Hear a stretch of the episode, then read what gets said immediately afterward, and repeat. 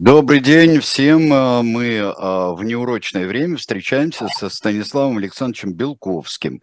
Чем недовольны некоторые участники чата, например? Добрый день, Станислав Александрович. Здравствуйте, Сергей Александрович. Ну, мы же, собственно, находимся не только в психологической, но и политической зависимости от председателя Си Цзиньпина. И в да. прошлый раз нам приходилось двигать пространство и время ради того, чтобы узнать о его мирном плане в предвкушении, которого мы существовали накануне. А сейчас, да. именно сегодня мы узнали о визите Си Цзиньпина, его точных датах, и поскольку их должны были объявить именно сегодня с утра, пришлось нам немножечко передвинуть программу, и я надеюсь, что наша уважаемая аудитория отнесется к этому с пониманием. Ну, а прибудет к нам а, председатель Си в дни э, весеннего равноденствия. Вот. Да, и как, вот. раз, как раз смена, как раз когда Плутон наконец оказывается в Водолее, и начинается новая эпоха, как мы помним. Э, да. Начинается период, сравнимый по значению с Великой Французской революцией 1789 года, по больших перемен. Именно с этим и связаны даты визита, его перенос с апреля, как изначально планировался. Да, ну не дай бог, чтобы с Днем Парижской коммуны, а также э, э, присоединение Крыма 18 а, число – это просто уже завтра.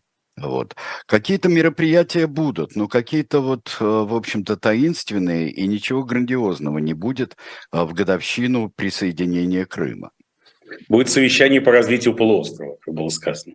А, то есть все в деловом порядке. Да, да? тем самым, да, особо подчеркивается, что Крым все-таки полуостров, а не остров. А, ну вот. да, да. Давать слишком большое значение, буквальное значение романа Василия Павловича Аксенова не надо. А, да, не стоит, но как-то это жалко звучит полуостров. Это получается как а, а здесь граф полусахалинский получается, как вид. Как, как-то все-таки это недостойно, я бы пересмотрел программу. Да, никто не полуостров, как сказал Джон Дон, который так, так любил Хемингуэй и популяризировал его среди нас, советских людей. Э, ну, э, на полуострове есть чем заняться. Он, по данным всяких разведок, готовится к обороне. И там какие-то глубокие линии этой обороны, которые находятся не где-нибудь там, а где э, вал был Перекопский и вообще, а где-то очень-очень сильно внутри. Э, и совершенно непонятно, чего обороняют, причем заветы э, Нахимова-Корнилова, как-то вот я не знаю, насколько они исполняются. Ну, видно, что руководство Крыма уже не очень рассчитывает на вторую армию мира в полном объеме, поэтому там большую, немалую роль в этой обороне будет играть ЧВК «Вагнер». Возможно, именно в Крыму будет создана основная база ЧВК в случае после достижений Евгения Викторовичем Пригожиным решающих успехов под Бахмутом. Вроде как осталось несколько недель на то, чтобы дожать этот вопрос. Американские партнеры даже предлагали, предлагают по-прежнему Украине сдать Бахмут, чтобы избежать дополнительных жертв и разрушений. А, и министр обороны США Ллойд Остин сказал, ну, в общем, конечно, решать должен Зеленский, но мы, нам кажется, что Зеленский Владимир Александрович, президент Украины, если кто не помнит, а, что Бахмут можно и сдать. А, на что официальные украинские лица сказали, что нет, нет, сдавать пока не будем, поскольку изматываем противника и тем самым увеличиваем расширяем для себя пространство для будущего контрнаступления. А, и а, ясно, что изматывают не просто противника, а конкретного противника ЧВК «Вагнер» все тоже, который в последнее время сказать, оказался вплетено в огромное количество медийных скандалов уже нового измерения. То, как, возможно, мы, слышали поползли слухи, что Дмитрий Анатольевич Медведев, зампред Совета Безопасности РФ, заплатил 15 миллионов долларов Вагнеру за голову министра обороны Италии Гвида Крозетто. О, Господи! Да. Как они его добудут-то? Ну, главное, голову добыть. Ведь голов может быть несколько, как святых мощей, правильно? А, а, ну да, как, да, как, как учат нас э, Как говорил Змей Горыныч, да, одна да, голова да. хорошо, а три лучше. Да, поэтому главное доставить Дмитрию Анатольевичу голову. А с учетом того, что Дмитрию Анатольевичу есть чем заняться, и он не обязан контролировать, остался ли Гвидо Крозетто с головой в Италии, он и порадуется. Да? Евгений Викторович Пригожин это гневно опровергнул, уже ясно, к чему это. А, к тому, что Гвидо Крозетто на прошлой неделе говорил, дескать, Вагнер активно поставляет в Италию африканских беженцев, вот из тех стран, которые находятся в сфере влияния Вагнера, Центральноафриканская республика, Мали, Буркина-Фасо, отчасти Ливия, там часть ливийской территории, где вагнеровцы вроде как воюют, и что количество беженцев африканских за первые два месяца 2023 года оказалось втрое больше, чем год назад почти 20 тысяч против 6 тысяч с небольшим год назад. И именно Гвидо Крозетто, это представитель правящей партии «Братья Италии», кстати, название весьма сексистское, где же сестры Италии и так далее, но... Но это цитата из гимна Мамели. Это же... Да, конечно, но, да, но с другой стороны... Брателлы с Италии, да, это же, господи... Да, но лидером все-таки является дама этих братьев Италии. Ну что вот она над братьями стоит и ими руководит. Вот так что... Да, она, собственно, да, Джорджо Мелони, нынешний премьер-министр Италии, что еще раз показывает, что в наступающую эпоху диалектическое противоречие между гендерами будет снято, а также между братьями и сестрами. Кстати, неплохое название для какой-нибудь следующей правящей партии в России братья Карамазовы. Братья Карамазовы, отлично. Да, да. Грузите апельсины в бочках, так сказать, еще, может быть, успеем отвыкнуть от апельсинов из-за международных санкций. И тут как раз, если частично санкции будут сняты, апельсины хлынут на российский рынок, тут грузить апельсины бочками, под таким слоганом можно легко прийти к победе. А еще где-то э, телеграм-каналы многие написали, что Николай Платонович Патрушев, секретарь Совета Безопасности, встречался с Владимиром Владимировичем Путиным и сказал, что Вагнер скоро, скоро каюк, и это, с одной стороны, хорошо, с другой опасно, потому что когда Евгений Викторович Пригожин проиграет украинскую не войну, он с недобитыми остатками значит, своего э, неформального человека пойдет уже войной на Россию, оккупирует сам приграничные области с Украиной, там установит свою власть, и оттуда будет грозить Кремлю. И нам со стен Путивле угрожает. Вот когда я анализирую, так сказать, как все-таки политический консультант на пенсии и представитель нашей с вами креативной группы Бонтмана Белков, что откуда, откуда бы такие дикие слухи могли взяться, то, значит, Дмитрий Анатольевич Медведев платит 15 миллионов за голову Крузетта, но я, конечно, понимаю, что алкогольная агрессия так скоро не проходит, а у состоятельного человека она может происходить в самых причудливых формах. так и утечка стенограммы совершенно секретной встречи господ Путина и Патрушева, что-то наводит на меня на мысль, что этот креатив вообще очень э, отдает стилем Евгения Викторовича Пригожина. А, что это вот... Я не удивился бы, если бы узнал, что это запускают очень близкие к нему люди. Конечно, не утверждаю, что он сам это был бы перебором, но какие-то вот люди, которые понимают его стиль. А почему не сам? Он поразительный человек, он все успевает. И в Африке успевает, и в Бахмуте успевает, и здесь успевает, и в Петербурге успевает. Да, поэтому вот у кого точно есть двойники, наверняка так это у него. Поэтому в этом смысле несколько голов Гвидо Крозет э, – это не бином Ньютона, как говорил известный литературный персонаж, и можно даже объявить аукцион ну, сказать, голов, по продаже голов крупного рогатого Крозета, подчеркнув тем самым инфернальную сущность итальянского министра обороны, но в, данном, в первом случае Евгений Викторович, то есть общий смысл этого креатива понять. Это довести определенные информационные линии до полного абсурда. Но вместе в каждом абсурде ведь есть доля, доля всегда правды, да? В каждой шутке есть моя доля, как говорил один олигарх. Вот, один, один из создателей Comedy Club. Вот. И а, поэтому, значит, заодно Гвидо Розетта будет знать, что не нужно говорить ничего лишнего у ЧВК «Вагнер». А с другой стороны, если кто действительно хочет расправиться с э, ЧВК «Вагнер», то имейте в виду, что всякие жучки и паучки стоят везде, это будет известно заранее. И э, не, не всякая голова стоит так дорого, как у итальянского министра иностранных дел. Но если уж прогнозировать украинское наступление, кстати, то здесь, мне кажется, нужно, нужно применить э, современный научный критерий Газманова. Знаете его? А какие? Вот я, я не очень э, критерий знаком Газманова с теорией очень Газманова. Что если в каком-то городе Украины намечается концерт Олега Михайловича Газманова, то, скорее всего, туда вскоре войдут украинские войска, и концерт не состоится. Так было в Изюме и в Херсоне с концертами Газманова «Россия навсегда». Но я подумал, что это свидетельствует о необычайной популярности у украинской публики. Потому все рвутся на концерт Газманова. Да, да, просто вот все, это уже ждать больше нельзя. Газманов да. выступает. И, и вот, Надо только, попасть. я думаю, будет объявлен концерт Олега Михайловича Газманова в Мелитополе или Бердянске, опять же, под девизом «Россия навсегда» или каким-то аналогичным, то тут-то и надо ждать наступления. Поэтому тут все очень просто. Я думаю, вот. что это и ждут, собственно, поэтому Украина и откладывает наступление, поскольку нет никакой определенности с позиции Олега Михайловича, где он собирается выступать и куда же можно прийти и поклониться этому великому артисту и человеку. Пожалуй, так. А, сегодня еще пришла а, новость, э, ну вот последняя новость последних часов дней, что предполагали, ну что будут награждены все-таки пилоты а, самолетов, которые опрокинули беспилотник. Вот э, героя Соединенных Штатов Америки и какую-нибудь медаль Конгресса беспилотнику нельзя дать, потому что у него нет пилота. а у нас, у его противников дают. Вообще, что это было такое и чем это чревато? Вообще, это, в этом состоит глубочайшая концепция с философской точки зрения, а, потому что официально российские власти заявляли, что а, российский истребитель никак не, не соприкасался с беспилотником, беспилотник сам упал. Ага. Это значит, что награждать будут экипаж российского истребителя за то, что он не делал ничего. Я согласен, что это столь же метко, сколь и глубоко. Потому что когда российские военные ничего не делают, у них это получается оптимальным образом на, на украинских фронтах и вообще. Когда они, как, вот, когда они начинают что-нибудь делать, тут сразу вспоминается известный анекдот еще позднесоветских времен о визите японской делегации на ВДНХ. Да. Спрашивают, как, вы, сказать, от, как у вас впечатление от ВДНХ, спрашивают японскую делегацию, на что японцы отвечают, дети у вас хорошие.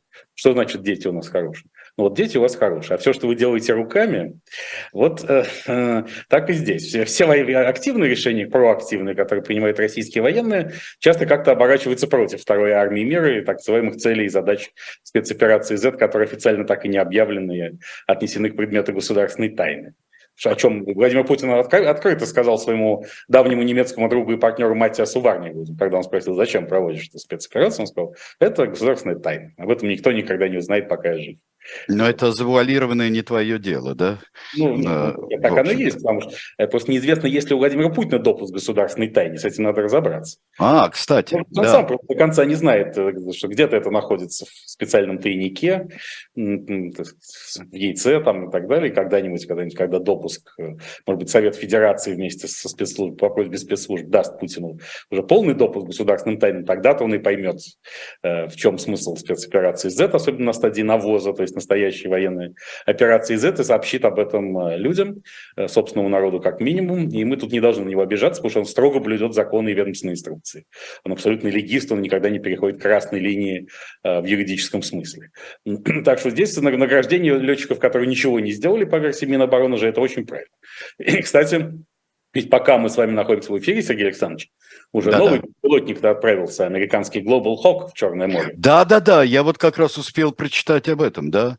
Я успел, он уже летит. Как справедливо замечает Дмитрий Анатольевич Медведев в своем телеграм-канале, в общем, совсем наглость потеряли это американские, уважаемые американские партнеры.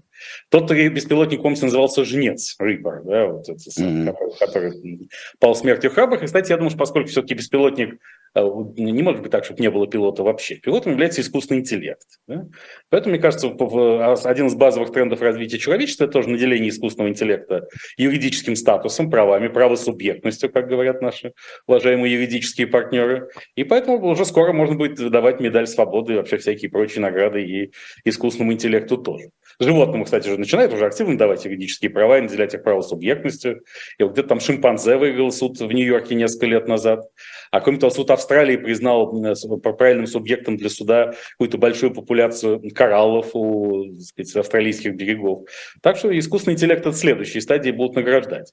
Но вот само слово «женец» мне очень нравится, потому что, мне кажется, это хорошее название для романтической комедии о спецоперации Z. И «женец» э, и на дуде и как, швец и на дуде и грец. Причем ясно, что жнец это беспилотник, а швец это вот есть такой, знаете, известный эксперт, который утверждает, что он учился вместе с Владимиром Ильичем Путиным, он его однокурсник. Я, правда, не знаю, по какому учебному заведению, что заставляет вспомнить еще один, так сказать, такой на грани фола, но в целом приличный анекдот про Виктора Федоровича Януковича, бывшего президента Украины как э, супруга Виктора Федоровича снимает дома телефонную трубку, и там нежный женский голос просит с телефона Виктора Федоровича. В ответ на вопрос, кто это, э, этот нежный голос отвечает, это его одноклассница, на что раздосадованная супруга Виктора Федоровича говорит, повесьте трубку, Витя в школе никогда не учился. Поэтому швец там, где учился вместе с Владимиром Владимировичем, и есть еще на Дуде и Грец. А на Дуде и Грец это, безусловно, Владимир Александрович Зеленский, поскольку он научился блистательно управляться с президентом Польши Анджеем Дудой. И вот это, так сказать, э, эта диалектическая триада очень мощно здесь сработала бы. Кстати, из новостей кинематографа патриотического да. сейчас начинают снимать фильм про княгиню Ольгу, первую из русских правительниц, принявших христианство, бабушку святого Владимира Крестителя. Да. И это э, делает Первый канал, и, конечно, можем сразу догадаться, кто же будет играть княгиню Ольгу, особенно в молодости. Кто? Безусловно, ее будет играть актриса Софья Эрнст. А Софья Эрнст, Эрнст да. да конечно. Да, конечно, Я да, думаю, логично. Будет ли в этом фильме певец-шаман? он же Ярослав Юрьевич Дронов, его светское имя, помните, мы с вами уже обсуждали, что именно певец фамилии Дронов должен был стать героем этой эпохи, когда на войне беспилотники имеют такое значение. Вот, Но это он... псевдоним, на самом деле он действительно беспилотников ведь. Ну, да. или просто беспилотник, что указывал бы на некий еврейский. А, беспилотник, да, да. да. Или, может быть, даже с дефисом, без дефис пилотник. Да. Тоже некая инфернальность придает его образ, придавала бы его образ. Вот, может быть, он э, сыграет, собственно, юного Владимира Святославича, святого нашего крестителя, внука княгини Ольги. Он же сейчас и в мюзикле большом будет еще играть святого князя Владимира. Шаман. Ух ты! Юрьевич Дронов. Да? Что, так сказать, актуализирует, безусловно, интерес святому князю Владимиру. Так сказать, и тут вот у меня была тоже сделаю маленькую паузу. Здесь, наконец, запустил я YouTube-канал Белковский. Там выходит э, проект «Время Белковского», и был второй эпизод, где я пытался активно разбирать э, истоки и смысл русского алкоголизма. И, безусловно, русский алкоголизм, ну, это разбиралось на примере Дмитрия Анатольевича Медведева, хотя, естественно, я ничего не имею в виду. А, сказать, у меня нет никаких оснований подозревать, что Дмитрий Анатольевич злоупотребляет чем-нибудь таким. Но, ну, такой если, гипотетический Медведев, да? Да, но если предположить некого абстрактного да. Медведева Дмитрия Анатольевича, то мы должны иметь в виду, что Кремль все-таки твердо стоит на позициях нормандской теории происхождения русской государственности, а у норманнов, то есть у викингов, ну, к числу которых относился, безусловно, и святой креститель Владимир, и его непосредственные предки, у них, так сказать, алкоголь имел огромное значение, в том числе религиозное. И верховный бог Один был, собственно, и богом алкоголя тоже. И если разобраться, в частности, покопаться в старшей Эдди, то можно прийти к выводу, что бог Один не употреблял ничего, кроме алкоголя. Он питался исключительно алкоголем. И огромные успехи норманнов в завоевании Европы обусловлены в значительной степени этим. А это позволяет вообще пересмотреть весь подход к русскому алкоголизму как явлению мировой истории. Да, а, и, кстати говоря, я слышал восторженные отзывы а, тех, кто никогда не подает, например, на пешеходном Арбате, когда стреляют деньги или просят а, подать. И вот когда один знакомый адмирал, такие у меня были когда-то, когда он, к нему подошел человек и попросил денег, он сказал, на что тебе? Тот сказал, скажу честно, на развитие русского алкоголизма. Он прослезился и подал, что ну, человек не обманывал. Ну, безусловно, это хороший пацифистский, кстати, слоган. Если стрелять, то деньги. Или если, если стрелять, то на бухло. Ой, посадят. Ой, посадят. Что, да, это как в дискредитации вооруженных сил, я согласен. Ну, да, стреляем на бухло, кстати, это хороший был бы слоган и ЧВК «Вагнер» при взятии Артемовского завода шампанских вин, который недавно, кажется, заняли доблестные бойцы этой компании, и тогда Евгений Викторович Пригожин разослал Артемовское шампанское украинским дамам. О, Господи. А, а, о дискредитации, о фейках про армию а, все-таки а, решили, решили как-то упрятать, хотя бы ненадолго пока, упрятать Евгения Руизмана. Ну, э, дай бог, чтобы он вышел через 14 суток. А, ну да, потому что мы знаем много примеров, когда добавляется по 10, 20, и все это сутки переходят в годы или в угрозу лет. Да, это, это сплошь и рядом, потому что власть, Кремль все больше э, дает понять, что выход тут, выбор очень простой. Или ты релацируешься из России, ну, если ты э, не сторонник спецоперации Z и при этом э, общественно значительная, значимая фигура, то у тебя выбор простой. Или релацироваться из РФ, или отправляться в тюрьму надолго, например, как Алексей Анатольевич Навальный или Илья Валерьевич Яшин. И я думаю, что Евгению Викторовичу Пригожину такой намек и посылается. А, Евгению Виктор... А, Ройзману. Ройзману. Евгению Вадимовичу Ройзману, да. да. Евгений Вадимович оговорка, Ройзману. Оговорка по Фрейду, да. Абсолютно. Да, да, да. да. Если Евгений, то... тоже, тоже много чего посылается. Да, ну, да. будет скоро роман в стихах Евгений Пригожин, и все будут повторять, забывая подлинную фамилию героя. Да. И а, поэтому, ну, так сказать, э, я думаю, что всякий человек такого уровня и калибра, в хорошем смысле слова калибра, а не в том, в каком производятся попытки уничтожения энергосистемы Украины, конечно, был бы очень важен и полезен в э, проекте «Мета Россия», разработкой концепции которого я продолжаю заниматься.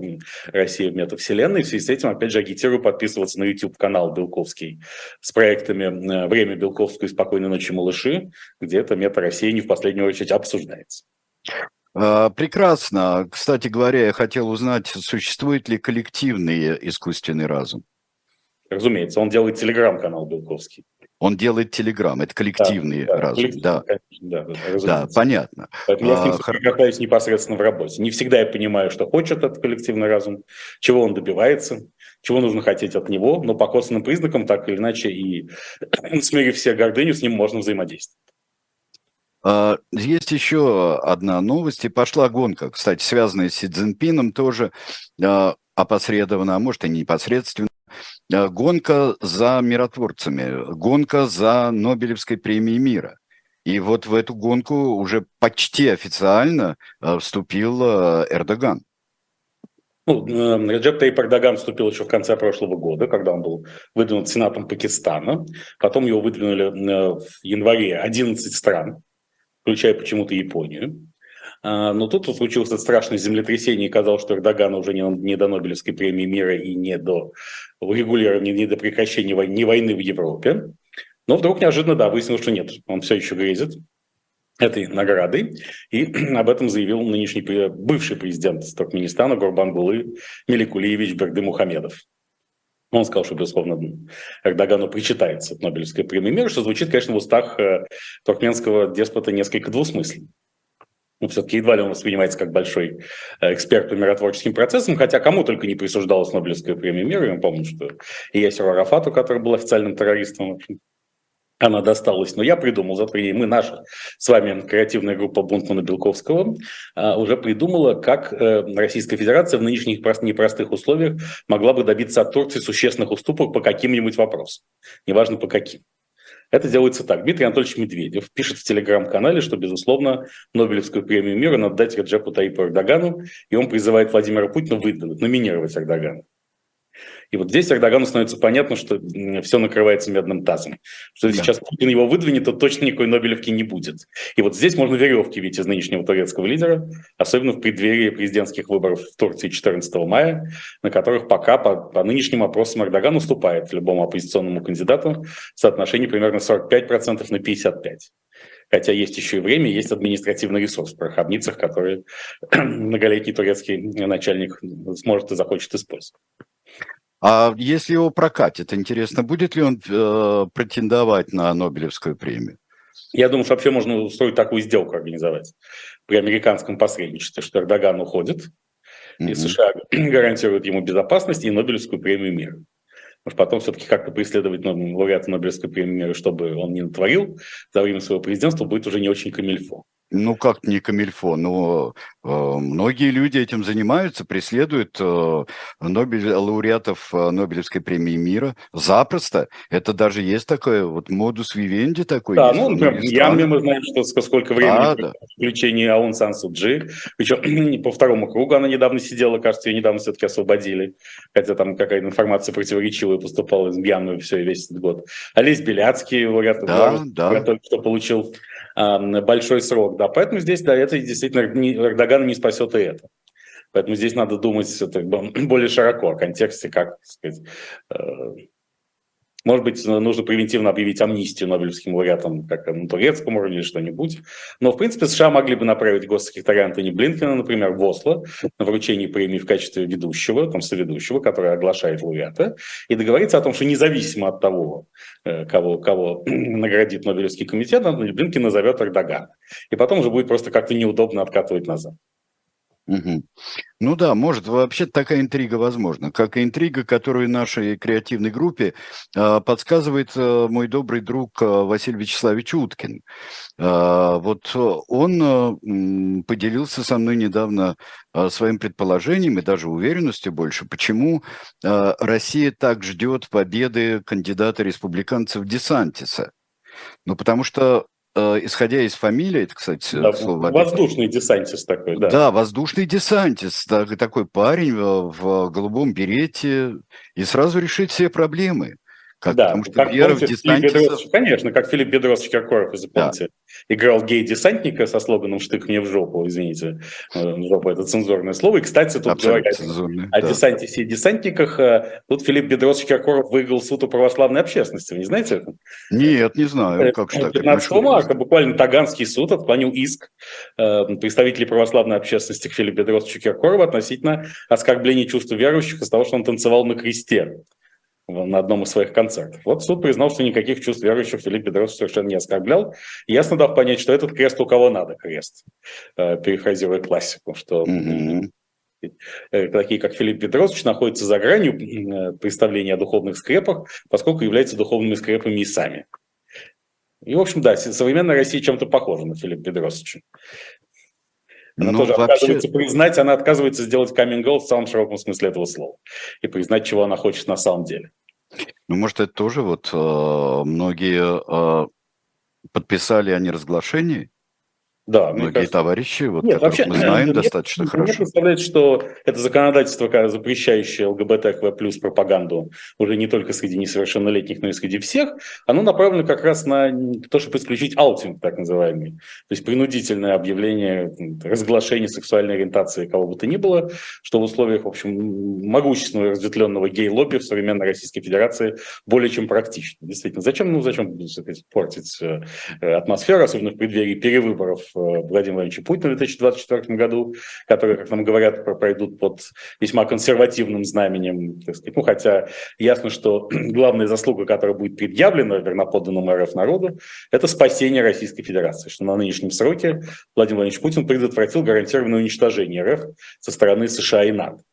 И вот чем дальше я, кстати, думаю над тем, вот столкновение с беспилотником это что? Это действительно шаг к мировой войне глобальной. Вернее, мировая война идет уже 9 лет, а вот к ядерному столкновению или чему-то такому нет, нет, конечно. А это очередная попытка поговорить с Америкой, а, и это было важно сделать в преддверии визита председателя Си Цзиньпина. Безусловно, чтобы дать понять, что все-таки Россия, особенно с помощью Китая, может задираться. Но а, анализируя Владимира Владимировича все-таки с позиции психологии бессознательного, я все дальше и дальше убеждаюсь, что он хочет жить. Он не хочет умереть.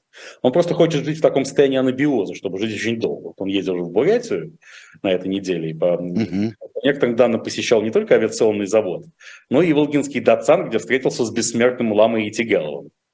Это 12-й хам Балама Итигелов, который, э, которому уже, значит, ему, он э, номинально умер в 1927 году, ему был 75, но потом его извлекли из короба, где он лежал, он оказался живым. По всем физиологическим показаниям он жив до сих пор. Ему уже э, значительно больше, соответственно, 150 лет. И то есть при достижении определенного уровня низкого уровня метаболизма можно жить вечно. И вот мне кажется, этот образ Ламы и Тигелова подходит как Владимиру Путину лично, который, конечно, должен всех пережить вокруг, да, все умрут, а я останусь, так и Российской Федерации в целом, потому что она должна протянуть в ее нынешнем состоянии по замыслу Верховного вождя, вот, впасть в состояние пониженного метаболизма, крайнего охлаждения, да, Россию надо подморозить, как говорил классик, да, такое, состояние глубокой заморозки и так далее, сколь угодно долго. Не сколь угодно долго все равно не получится. Хотел потому почему так нервно Кремль лично Владимир Владимирович Путин всегда реагировал на глобальное потепление и э, с готовностью соглашался с э, другими классиками, например, Андреем Николаевичем Ларионовым, который в то время был советником Владимира Владимировича, что никакого антропогенного глобального потепления нет, это фейк и блеф. Потому что глобальное потепление сначала, во-первых, оно ведет к разрушению вечной мерзлоты, таянию пермафроста, так называемого, в результате чего будут повреждены э, нефти и газопроводы, на которых строится могущество России. И вот до этого лучше всего не дожить, поэтому лучше не верить ни в какое глобальное потепление. Если не веришь, то его и нет вообще-то. Да, конечно, ну это, это нормально. Ведь правда это устраивающая версия. Именно с этим, с этим же связан повышенный интерес господина Путина и его команды к Арктике. Потому что все-таки сила России во льдах. Э, сказать, вот не пожар, чтобы избежать пожара во флигеле, нужен подвиг во льдах, или перефразировать детских классиков. И вот э, э этот тактический лед это, это то, что и нужно российскому Титанику, чтобы он ни в коем случае не утонул. Потому что утонуть все-таки можно только в живой воде. А в мертвой воде, которая становится священным чудодейственным эликсиром Российской Федерации в поздний путинский период, в общем, не, не утонешь. А мертвая вода ведь все-таки она сращивает все. Это когда когда нужно там соединить, например, присоединить отрубленную голову или еще что-нибудь, тогда сначала мертвая вода. Во всяком случае, я такую рецептуру читал. Всегда. Да, конечно. Потом, ну вот, собственно, когда с Гвидо Крозетто, министром обороны Италии, э, что-нибудь будет случаться, ему сначала Вагнер должен послать ему живую воду. Правда, тут надо разобраться с вопросом, э, имеет ли право Евро... Э, мертвую воду, прошу прощения. Да, мертвую да. живую. Да, надо разобраться с тем, можно ли ввозить это из России в Евросоюз, не противоречит ли это санкциям, потому что, как мы помним, когда Владимир Владимирович Путин направил своему другу Сильвию Берлускони ящик водки, то был большой скандал, что это подсанкционная водка, и Берлускони брать ее был не должен. А надо было не так, э, ведь э, постоянно что-то случается, и когда обвиняют э, в поставке в Италию нелегальных иммигрантов, ведь есть же совершенно соединяющие Африку и Италию, есть судоходный путь, где не всегда удачно, но по нему можно провести все, что угодно вообще-то. Вот так что стоит над этим задуматься. Я думаю, что э, живую и мертвую воду, если не будут обманывать и просто зачерпывать ее из-за борта, э, могут вагнеровцы привести. Да, ну, в таком случае можно направить ее по нефтепроводу «Дружба» вместо нефти. А... И почухнется и заметит, что там пошла сначала живая вода, а потом мертвая, будет уже а, В специальном контейнере. Голова, Можно? нет, ну, по, по, по трубе пустить сначала. Вот по трубе контейнера а, может пойти. Ну, ну да, ладно, это мы как-нибудь обсудим, обсудим а, в дальнейшем. А сейчас а, я предложил сделать небольшой перерыв, потому что у меня есть приятная обязанность еще раз вам напомнить, что в шоп «Дилетант Медиа» есть замечательное издание «Графини де Монсоро» Александра Дюма. Чем оно замечательное? Э, тем, э, ну, ко всему, всегда приятно почитать хорошего Дюма, но там э, замечательные все иллюстрации к этой книге э, великого Лелюара. Вот тот, который иллюстрировал, вот мы все прекрасно знаем эти иллюстрации трех мушкетеров он делал. Жаль, что не делал 20 лет спустя. И это замечательное, по которому я думаю, что множество мальчишек, а может и девчонок даже, по, а, в мире изучали все детали одежды, экипировки, оружия э, времен мушкетеров. Это великолепнейшее. И вот вы более раннюю эпоху, э, графиню Монсоро, вы можете прочитать и увидеть э, у Мориса Лелуара его прекрасные рисунки. Впервые это было, он проиллюстрировал издание Дюма такое в 1903 году. Кстати, он вот Умер он в 1940-м, в фусаистском возрасте, и множество всего, чего мы не знали, успел сделать. Так что, пожалуйста, а, а, покупайте, не пожалеете. Shop-дилетант а, медиа. Вот так вот я похвастался. А у вас был, были три мушкетера, Станислав Александрович? Ну, а как же, как же могло... С иллюстрациями Лелюара пройти, Конечно. да, без трех мушкетеров, с этими самыми иллюстрациями, со всем прочим, и чего только нет. И, кстати, был опыт этого вдающегося художника доказывает белковскую теорию старости, согласно которой старости нет, а есть только становление и зрелость. Кстати, чуть-чуть тогда и я сделал рекламную паузу, потому что помимо YouTube-канала Белковский, который уже отрекламировал с проектами «Время Белковского» и «Спокойной ночи, малыши», ссылка на него есть в описании к этой программе еще 6 апреля, э, через, через три недели в четверг, а, на, на острове Кипр, в городе Лимассоле, будет непосредственно мое офлайновое шоу под названием «Ядерный удар» такая лекция-концерт, необыкновенный концерт, который мы делаем совместно с арт-группой Trolling Stones. Арт-группу Trolling Stones создал я же, э, Белковский, совместно с великим художником Владимиром Цеслером, живущим также на Кипре. Поэтому приглашаю всех, кто уже на Кипре или собирается на Кипр, или начал собираться только сейчас, прийти 6 апреля в Лимассол в зал Потихи к 8 вечера и никогда не пожалеть об этом. Прекрасно. Отметьте себе, запишите себе эту дату, 6 апреля. Ну вот мы возвращаемся к нашим делам, к нашему, э, продолжаем наш полет над гнездом кукушки, потому что это вот такой трансконтинентальный полет над нашей э, страной, вот он напоминает все-таки полет, там сплошное гнездо кукушки. Кстати, ну, тем более кукушка отъезжает, как-то потихонечку отъезжает. Вот, да, и мы за ней... Песни Виктора Цоя. Да, да. А, ну так вот, мы... мы... агента Земфира Талгатна Рамазановой, да. Ну она теперь дисклеймер делает просто вслух э, Земфира. Она просто вслух сопровождает этим концерт. Вот, что это? Эта песня создана, там, исполнена вот, и или со всеми этими прелестными а, формулировками. А, ну, а, товарищи, мы не будем сейчас говорить, чем отличается живая вода от мертвой, только содержанием квантового числа. Ну, простите меня, вот вы лучше письменно это изложите как-нибудь поподробнее, и вот а, мы это учтем в следующий раз обязательно. Предполагается отпуска. Отпуска э, э, мобилизованным двухнедельные, э, без учета э, времени в пути, который. Э, это что? Это просто такая, наконец-то приходит все в порядок с возможностью смены, военного контингента в зоне боевых действий, или это какой-то все-таки какой-то шаг такой тревожный для самого там президента? Ну, отпущаешь. Ныне отпущаешь. Ну, кто-то уже отправился в бессрочный отпуск, из, многие из мобилизованных. Это, кстати, тут недавно обнаружилась в интернете газета «Комсомольская правда», это от 17 марта, то есть ровно, соответственно, сколько это, 19 лет назад, 2004 года, где прямо на первой полосе Владимир Ильич Путин, который говорит, это мой последний срок, это сразу после выборов, президентских выборов 2004 года, и, в принципе, он формально, как всегда, как легист, как юрист и легист, он формально всегда прав.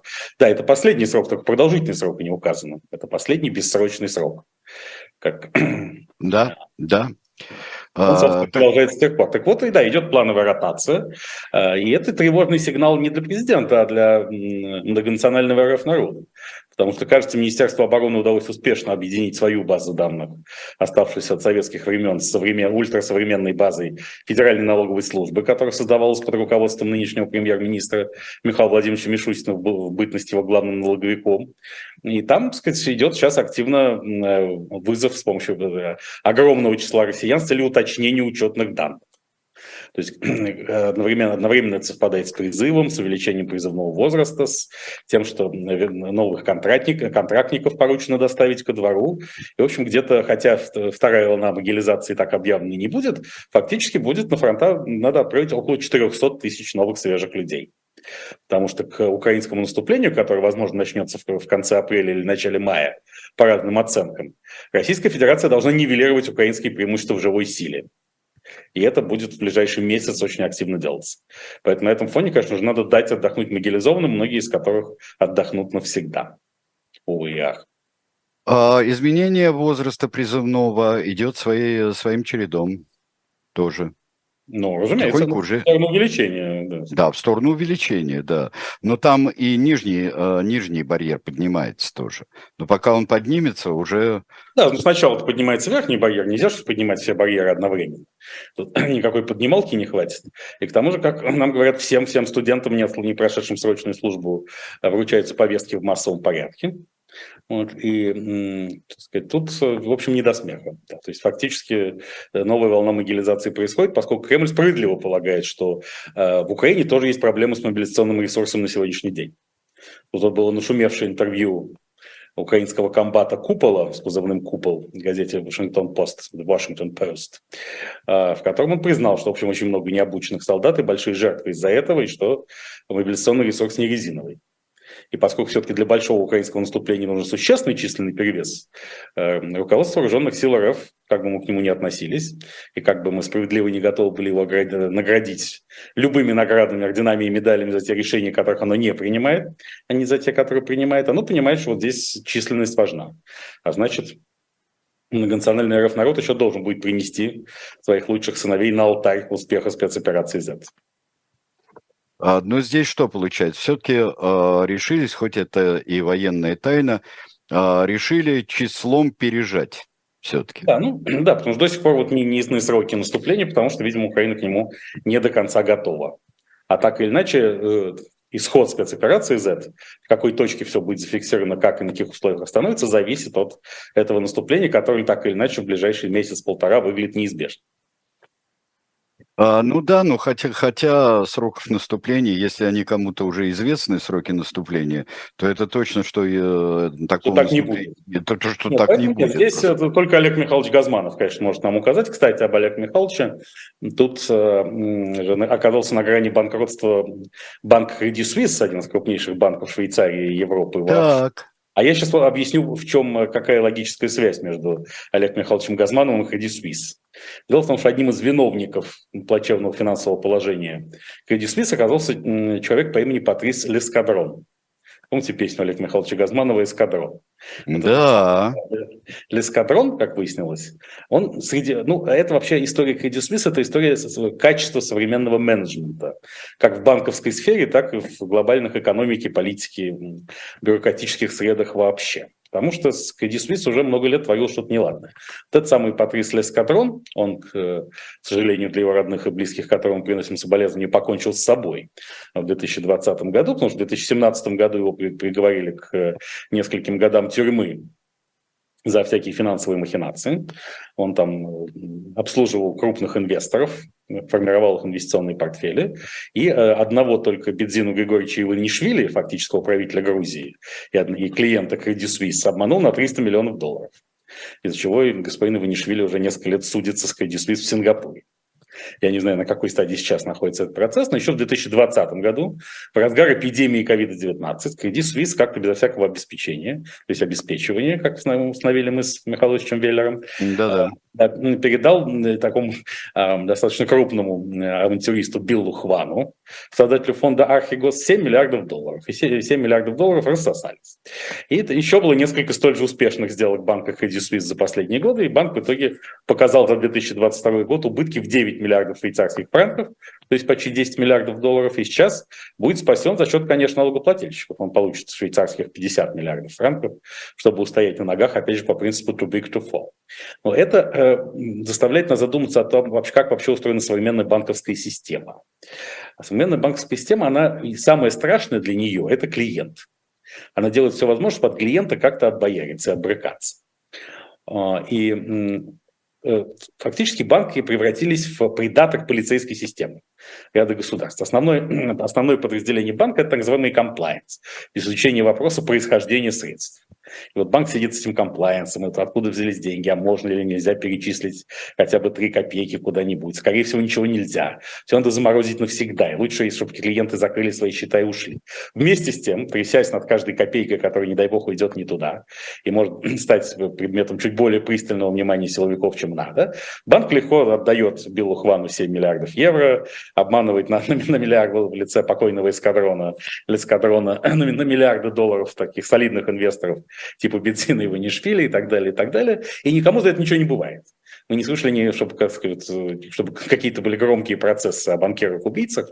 Мы этого никогда не слышали. То есть банковская система, как и многие системы, иерархические системы старого мира, а, они полностью лишены, на мой взгляд, чего-то очень важного по отношению к клиенту, а именно эмпатии, без которой взаимоотношения э, так сказать, между поставщиком товаров и услуг и клиентом ну, трудномыслимы, э, которая очень важна. И поэтому я думаю, что старая банковская система будет вообще разлагаться как-то, и на ее, ей на смену будут приходить более мобильные всякие финтех стартапы и так далее, которые будут избавлены от этого жесточайшего комплайнса, но вместе они будут, будут просто физически не в состоянии давать миллиарды каким-то аферистам, с тем, чтобы потом эти все убытки компенсировать за счет а, налогоплательщиков разных стран. И это еще один урок, который мы извлекаем из этого, это что вот такое-то качество менеджмента довело до полного кризиса в эпоху COVID-19. Это тоже я, этому посвящен новейший доклад Всемирной организации здравоохранения о структуре избыточной смертности. Еще в программе «Время Белковского на эхе Москвы» я мечтал о том, что вот настанет день, когда будет проанализирована структура избыточной смертности, и, скорее всего, мы выясним, что большее, большинство умерших сверх нормы в 2020-2021 годах умерли от последствий карантина, то есть от борьбы с COVID-19, а не от коронавируса. Так и получилось. Даже по версии э, Всемирной организации здравоохранения, которая должна защищать карантин, ибо она сама была его провозвестником. Две трети, да, избыточной смерти связаны с последствиями карантина, а не вируса. То есть и как вот борьба это... за мир, да? Да, так камни на камне не осталось, в борьбы да. за мир. И в результате именно этот менеджмент, который разорил Credit Suisse, он ввел глобальный локдаун. Он создал индуцированный психоз в 2020 году, который привел к огромному количеству жертв и разрушений в современном мире. И было придумано гениальное понятие «бессимптомный больной». То есть, когда ты абсолютно здоров, а тебя вдруг неожиданно объявляют больным и отправляют в заточение. Вот это новейшая технология, которую, конечно, мир не забудет всему этому менеджменту. И, так сказать, конечно, мы стоим вообще на пороге а, большой, так сказать, менеджерской революции, поскольку это связано еще и с э, кризисом, на мой взгляд, глобальной системы образования, когда многочисленные дипломы самых престижных университетов уже не означает, что ты в состоянии хоть чем-то управлять, и что тебе можно доверять большие деньги, а тем более жизни и судьбы миллионов. Ну, может, тогда, тогда правы э, российские деятели, которые говорят, надо вот всю эту современную э, систему образования похерить, все эти венецианские штучки и баллонские системы тоже, а, и э, по, по старому, по, по, по доброму, по-бразильски учиться, да, а еще ограничить, от, отказаться от своих потребительских а, привычек. А, ведь это же, Станислав Александрович, вот отказаться от потребительских привычек своих, это же прямо вот к вашей теории, или здесь в России все-таки, может, они наоборот на вершине прогресса? Нашей ну, Российская Федерация, собственно, отказывается не только и не столько от э, венецианско-болонских систем, сколько от образования вообще. Вот сейчас э, Владимир Владимирович Путин э, где-то э, на заседании РСПП, да, он был, где он 300 миллиардов рублей попросил крупного капитала, и, видимо, крупный капитал никуда не денется, даст, чтобы немножко профинансировать очередной этап навоза, то есть настоящей э, военной операции Z. И там выступал господин по имени Игорь Мальцев, его зовут, который представился как сотрудник Ролл-вагонзавода, на самом деле он офицер офицер ФСБ, э, который, в общем, фактически работает в администрации РФ президента и прикомандирован по вагонзаводу, как выяснилось. И э, этот господин прямо сказал, что надо бы, так сказать, мягко как-нибудь отменить ЕГЭ, потому что воевать некому. То есть какое образование? Идти надо на спецоперацию, защищать Родину. Какое еще образование? А что касается потребления, то да, здесь важные заявления сделала вице-премьер Виктория Абрамченко, mm-hmm. вице-премьер российского правительства, который курирует экологическую сферу природопользования. Она действительно призвала к осознанному потреблению, сказать, ну, что полностью соответствует Белковской теории потребления что необходимо должно быть важнее избыточного, оно же лишнее. Но вместе с тем она обратила внимание, что она вышла всерьез на рынок одежды. Вообще, когда крупный российский чиновник наших времен начинает рассуждать о каких-то вот э, предметах, явлениях конкретных, ну, на чем-то феноменальном, а не номинальном, становится ясно, что идет конкуренция вокруг бизнеса, в который он вовлечен. Это вот отражение конкуренции в какой-то сфере, в которой он вовлечен. Например, вот Денис Мантуров, министр промышленности и торговли, он играет большую роль на рынке косметологии и пластической хирургии. Поэтому э, от него можно нередко слышать рассуждения о том, как должна быть устроена эта сфера и как нет. И, так сказать, становится понятным, что все там, кто не купил какие-нибудь жуткие томографы, mm-hmm. от Дениса Мантурова, должны закрыться. Да, Виктория Абрамченко обрушилась на джинсы. Скорее всего, ей принадлежит какие-то другие модные бренды, э, не связанные с джинсами, и сказал, что э, самое, самое страшное – это приобретение, частое приобретение джинсов. Поскольку на изготовление да. одних джинсов тратится 7,5 тысяч литров воды. Какая может быть связь, да, помните, так сказать, уколы куда, в голову от головной боли? Да, да, да. да. Нет, не какая... не, не, не, а потому что джинсы делаются из хлопка, а именно для выращивания хлопка нужно очень много воды. Так. Джинсы, сказала Виктория Абрамченко, э, ну, каждый год покупать не надо, а если они вдруг расползлись или что-нибудь такое, надо их просто лучше залатать. Но здесь мы подкапываемся к истинной сути обсуждаемого помимо конкуренции на рынке одежды, в которой госпожа Абрамченко, видимо, участвует, э, тут, э, ну, или можно так предположить без достоверных утверждений, тут ведь что такое хлопок? Это нечто такое э, мистическое, магическое для спецоперации Z. Уж Потому, точно. Потому что Будете ли такое... вы переводить это слово? Да, есть такое слово «бавовна». бавовна. Да. Это хлопок по-украински. Это стало чем-то легендарным с тех пор, как когда ну, взрывы же в Российской Федерации называют хлопками, да. на канонической территории РФ, там, в Крыму и Белгородской области еще год назад вдруг случились, взрыв, случались взрывы по непонятным причинам, и которые, естественно, местные администрации и все официальные российские лица назвали хлопками, то переводчик, э, автопереводчик перевел, перевел это как хлопок, как хлопок, бавовна. И с тех пор, собственно, любые, любые, любые спонтанные взрывы там, или прилеты беспилотников на российский аэродром, такие, это все называется бавовна. Вот почему, собственно, э, джинсы на бавовне замешаны, как маца на крови христианских младенцев. И вот почему Виктория Аврамченко так и выступает против регулярного обновления и интенсивного потребления, не экстенсивного потребления. Да, какая-то потрясающе. Я понимаю, на военной кафедре в Ленпеде а, в свое время, как мне тамошние студенты рассказывали, а, был запрет, просто было объявление не ходить а, на военную кафедру в штанах вероятного противника. противника. Вероятного противника, да. А, так что... Что, как пела группа Nautilus Pompilius, Goodbye America, нам стали слишком малы твои тертые джинсы. Да, пожалуй, Владимир Владимирович Путин мог бы тоже эту песню исполнить на какой-нибудь ближайший праздник. А, Хоть да. даже завтрашнюю годовщину аннексии Да, а может он разучивает, опять же, опять же разучивает, он же на фортепианах у нас э, когда-то исполнял. Да, Blueberry Fields и так далее. Да. Но это, когда он еще не полностью завязал. А сейчас все-таки, поскольку он готовится жить вечно, ну, или как минимум до 146, и разговоры об индивидуальных лекарствах, соответствующих геному конкретного человека, идут все более и более полным ходом, в том числе под кураторством непосредственных дам, считающихся, правда или нет, дочерьми Владимира Владимировича Путина, то я думаю, что он, так сказать, сейчас здоровый образ жизни для него во главе угла. И поэтому, а в условиях такого здорового образа жизни на фортепиано не сыграешь. Ну да, в общем-то да. А, и это энергозатратная штука вообще-то фортепиано. Да, ну тому же да, в наше время, когда сказать, нужно переориентировать все потоки энергии на Китай и Индию, в общем, не до фортепиано.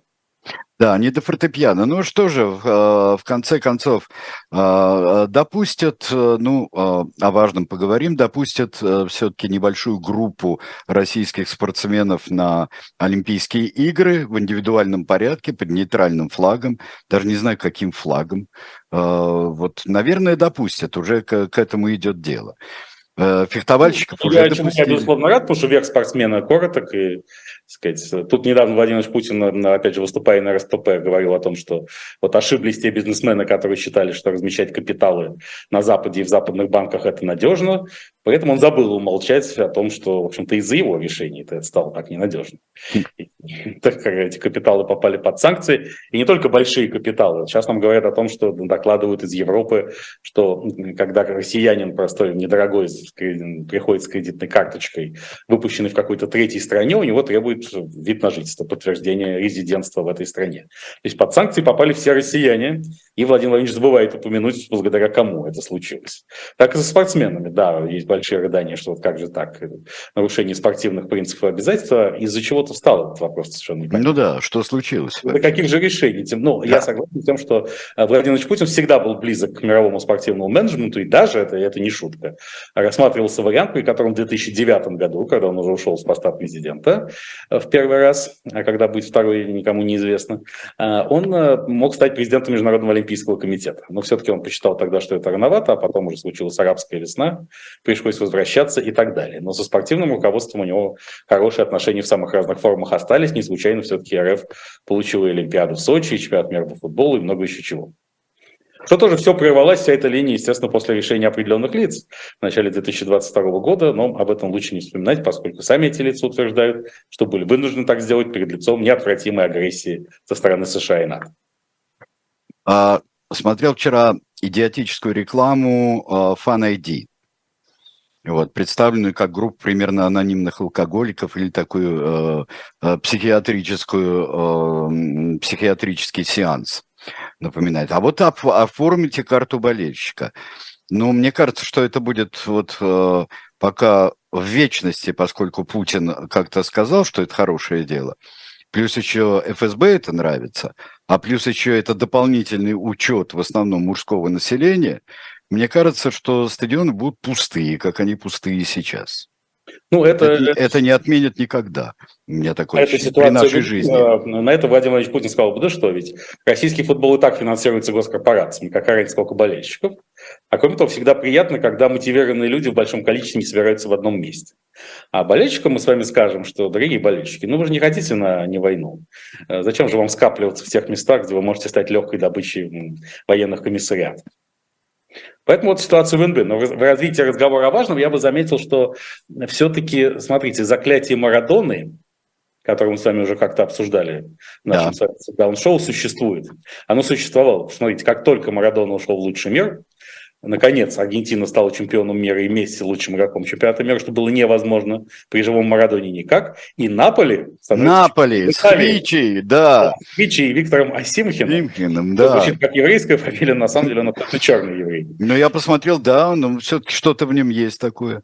Да, да. Это хитринка какая-то. Ну да, да, да, очень тонко играет, да. Да, и вот, да, опять же, при жизни Марадона Наполи никак не мог стать чемпионом. И даже при моем любимом Маурицио Сари трижды занимал второе место, но второе второе, не первое. Вот что такое заклятие Марадона, и вот что значит, когда вот, вот как это действует и как это работает, как действуют подземные мистико-магические силы глобального футбола. Да, ну что ж, будем надеяться на какие-то вообще с, снятие заклятий всевозможных. Это ведь тоже перемена эпох, снятие заклятий. Конечно, конечно. Это ведь тоже и э, страшных проклятий, клятв, которые дают не подумавшие разные люди, как у моего любимого Толкина, э, вот бывает. Смена ну, эпох. Сказано же в Писании «не клянись вовсе», так вот зачем клясться? Да, вообще не клянись вовсе, и это очень правильное решение. Спасибо большое, Станислав Александрович. Спасибо не забудьте про 6 апреля, не забудьте про канал Белковский. И не забудьте, э, пожалуйста, что сейчас, э, сегодня все-таки пятница, несмотря на то, что мы с Станиславом Александровичем сегодня вместо четверга были. И поэтому прямо сейчас, через пять минут, э, все ваши мнения и вопросы, которые ко мне непосредственно относятся, вы сможете задать на канале «Живой гость» в передаче «Слух и эхо». Все, спасибо большое. Была оговорка по Фрейду «Живой гость» и каменный гость. гость. Каменный да. гость. Каменный гвоздь, да, да, да. Ну что ж, хорошо, спасибо, всего доброго. А, с вами ненадолго прерываемся.